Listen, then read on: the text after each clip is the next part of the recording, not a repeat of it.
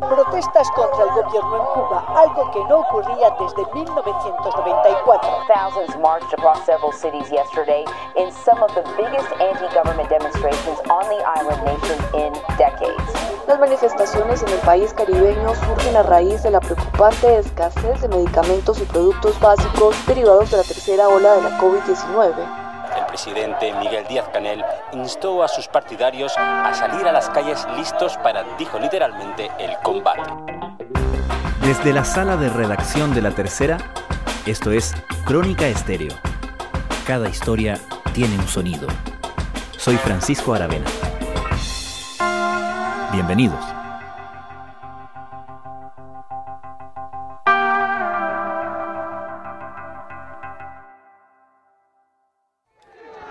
Las protestas contra el gobierno cubano iniciadas el domingo pasado en varias ciudades del país han sorprendido al mundo y han motivado una dura reacción por parte del gobierno. La referencia al llamado maleconazo en La Habana de agosto de 1994 ha sido frecuente, pero otros observadores advierten que esta vez las manifestaciones tienen componentes distintos que confieren a este movimiento un potencial de cambio mucho mayor. Después de manejar inicialmente con éxito la pandemia del COVID-19, el régimen no solo enfrenta una emergencia sanitaria, sino principalmente económica.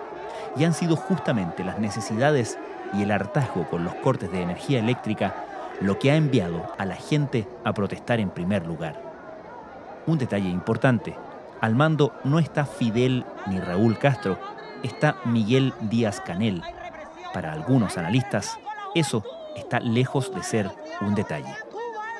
¿Quiénes son los cubanos que salieron a reclamar contra su gobierno y qué posibilidades de éxito tienen esta vez?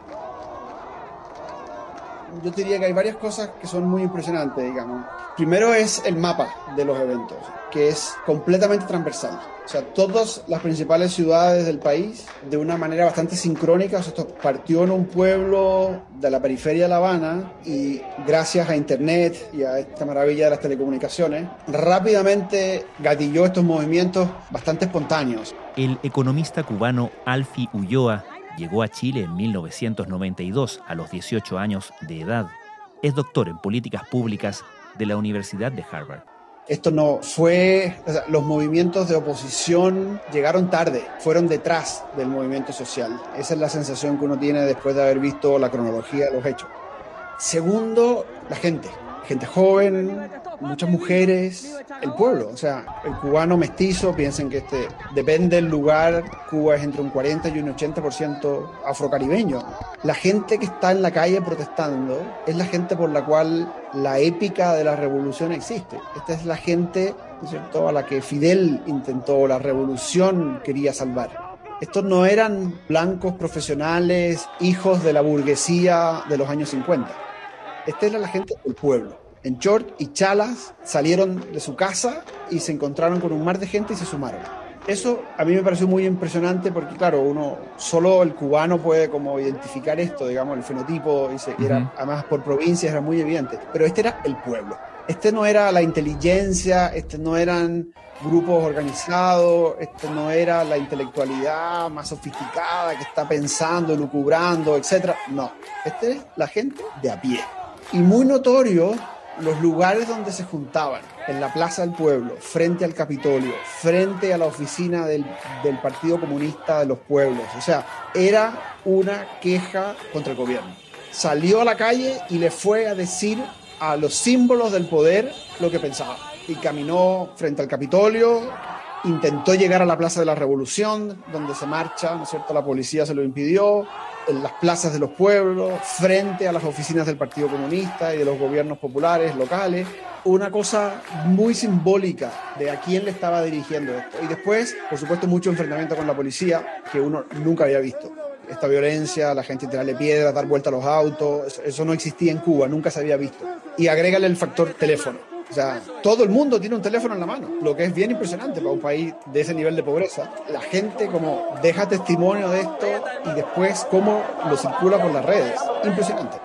Nunca antes en público y con tantas personas enardecidas se había escuchado en la isla cubana la proclama Abajo Fidel, El maleconazo es recordado como el crucial momento en que el pueblo salió a las calles de La Habana a pedir libertad. El único antecedente de explosión social, igual de espontáneo, igual de gatillado por una crisis económica, del famoso maleconazo del año 94, fue muy local, Fidel estaba vivo, Fidel lo apaciguó, por supuesto en Cuba la gente se enteró a la semana después. Aquí era en tiempo real, el vínculo digital con el exilio cubano fue muy automático, la capilaridad, ¿no es cierto?, de, los videos que salían de un pueblito recóndito en Cuba al Miami Herald o al New York Times era impresionante.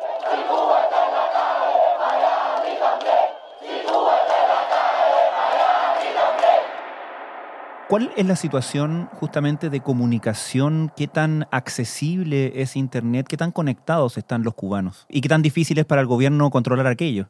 Ahora lo que se reporta es que el sistema está intervenido, digamos, y que ayer apagaron Internet, básicamente. La empresa de telecomunicaciones, desde luego, es una empresa estatal. Siempre ha habido conciencia de lo que esto implica, ¿no es cierto?, la, poca capacidad de control que el gobierno tiene de estos ámbitos y se ha controlado con represión, básicamente. A los que originalmente usaron la Internet como un medio de comunicación, los periodistas independientes, Giovanni Sánchez, los blogueros, etcétera, en su origen hubo mucha represión con ellos y inicialmente no tenían llegada en la isla. Hola, un saludo desde La Habana. Soy Joanny Sánchez, cubana, periodista, y después de pasadas unas horas de una jornada histórica ocurrida a lo largo del país, ayer manifestaciones de miles de cubanos en las calles gritando libertad. Ahora ya Internet es una cosa bastante masiva, hay gente que consume noticias locales. A mí me impresiona porque la gente no tiene plata para comer, pero se las agencia para comprarse unos minutos y estar conectado, etcétera. Y hubo proliferación también de puntos de Wi-Fi en algunos parques como iniciativa del gobierno. ¿eh? Muchas páginas están controladas, ellos tienen el mismo sistema que tienen los chinos, básicamente, en que censuran muchas páginas. Pero el WhatsApp, el Instagram, el Facebook, la gente tiene, yo estoy conectado con mis compañeros de colegio, o sea, por supuesto las conexiones más esporádicas, pues los minutos son muy caros y la gente se conecta una vez al día, intercambia, descarga y, y después está offline, ¿no? Pero es bastante permeable. Yo estuve, mira, yo estuve para el concierto de los Rolling Stones.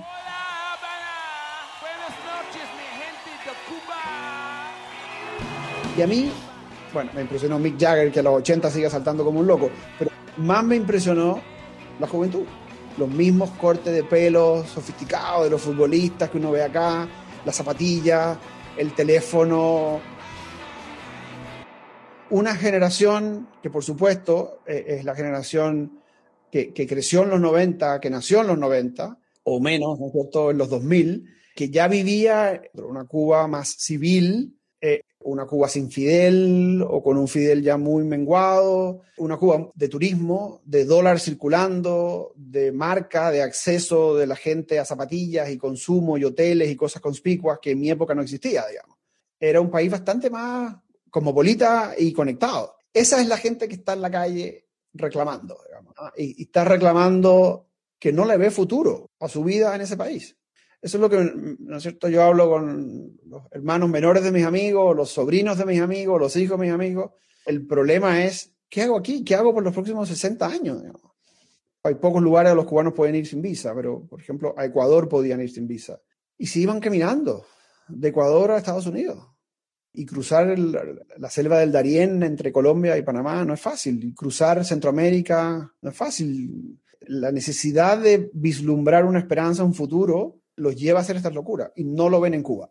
¿Y cuál es la situación en términos políticos? Políticamente, ¿qué está pasando? Está pasando que Raúl se dio el mando, desapareció de la escena pública deja a esta persona que no tiene carisma. El nuevo mandatario fue ratificado con el 99,83% de los votos de la Asamblea Nacional del Poder Popular. Que la gente no, no tiene respeto, no es un héroe, ¿no es cierto? No se alzó en armas, no tiene la épica fundacional, ¿no es cierto?, de esa revolución. A continuación, ofrecemos íntegramente la sesión final del octavo Congreso del Partido Comunista de Cuba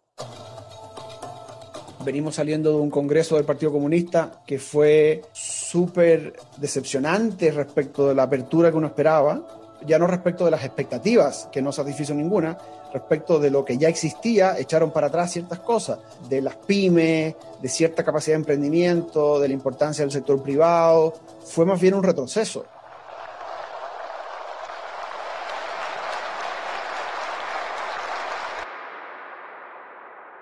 Entonces, entras a esta crisis económica después de cuatro años muy duros con Trump. Todo el proceso con Obama fue un proceso de sucesiva apertura importante. O sea, cuando Obama fue a Cuba, Airbnb fue a Cuba y explotó Airbnb para el turismo en Cuba y Google fue a Cuba y tiró un cable de Internet. O sea, la expectativa de lo que venía era cierta normalización. Un futuro de esperanza. Sí se puede. Muchas gracias.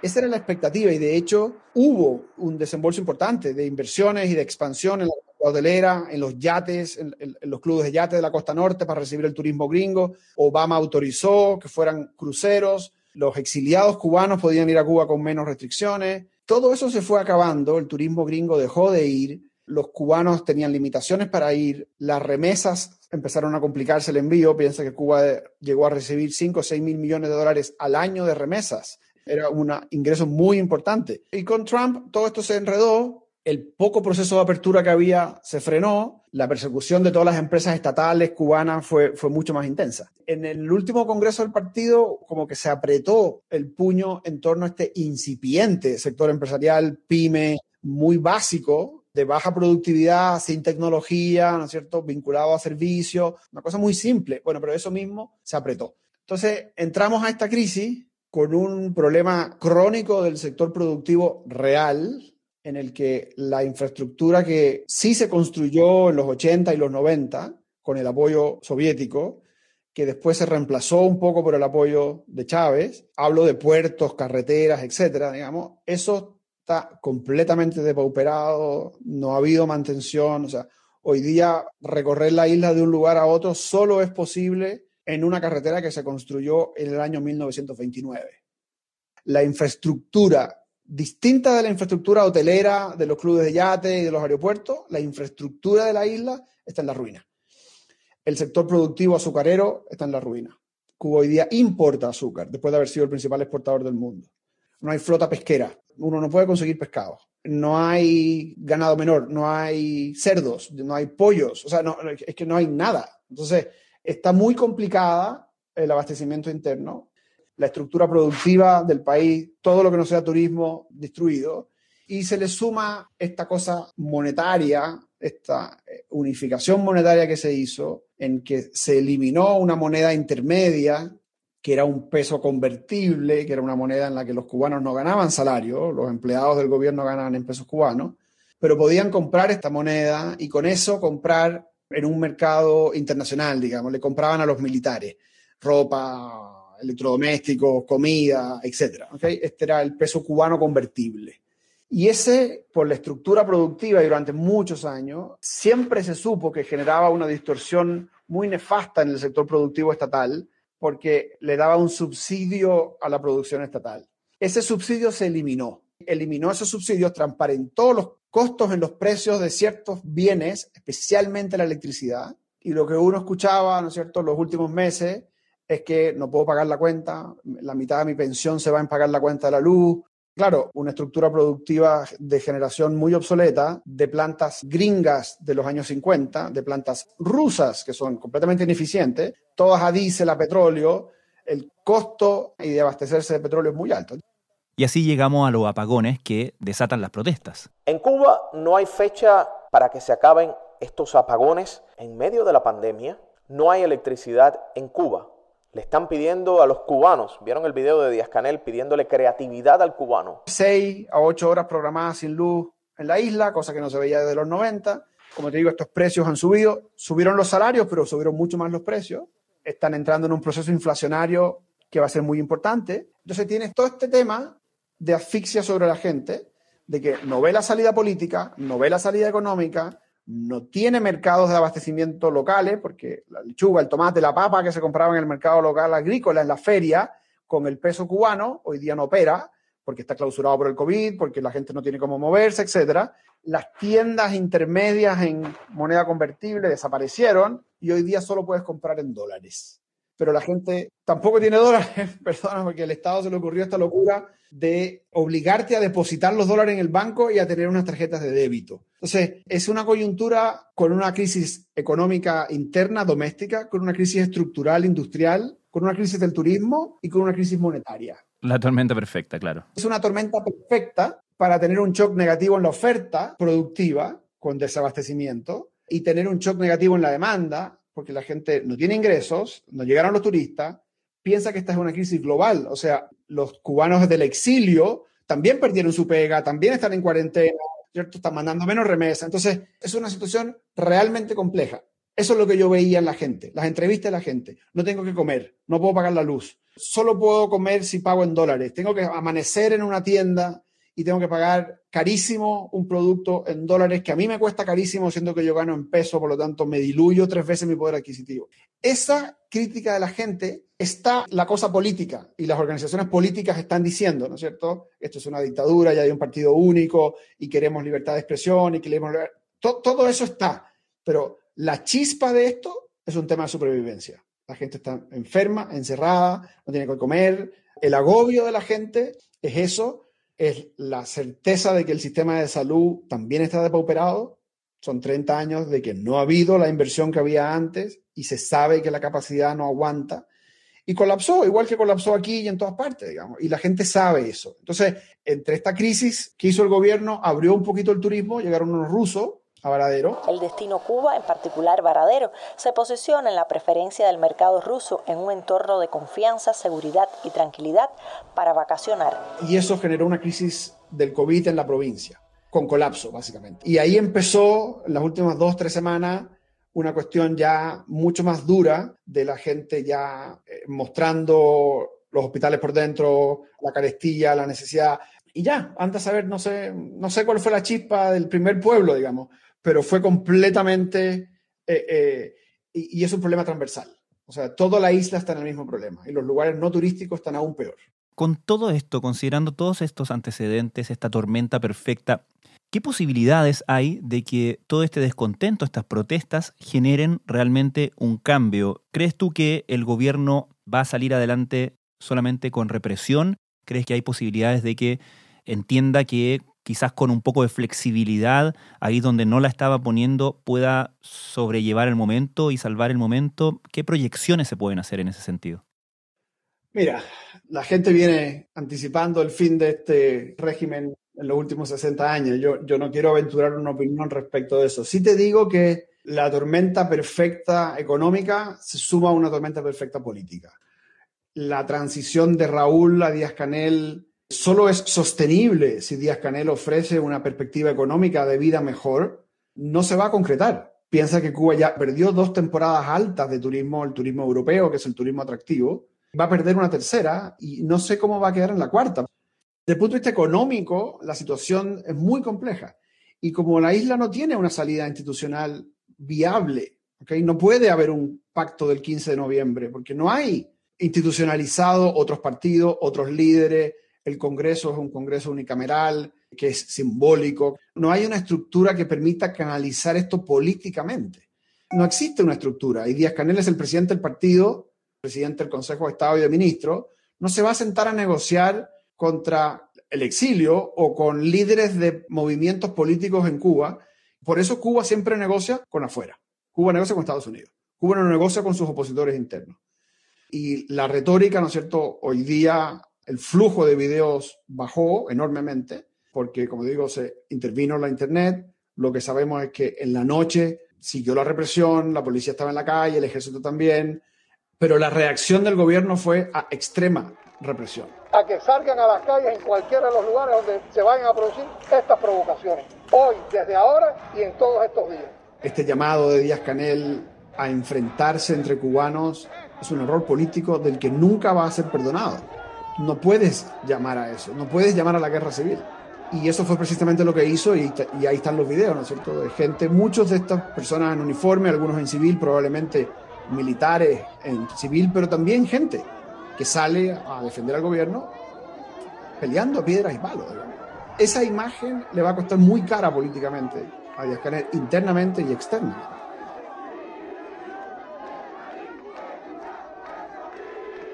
Alfie Ulloa, muchas gracias. Un placer, muchas gracias por la invitación. ¡Madre mía! ¡Madre mía! Hay represión, hay represión con la juventud. Cuba es de los cubanos.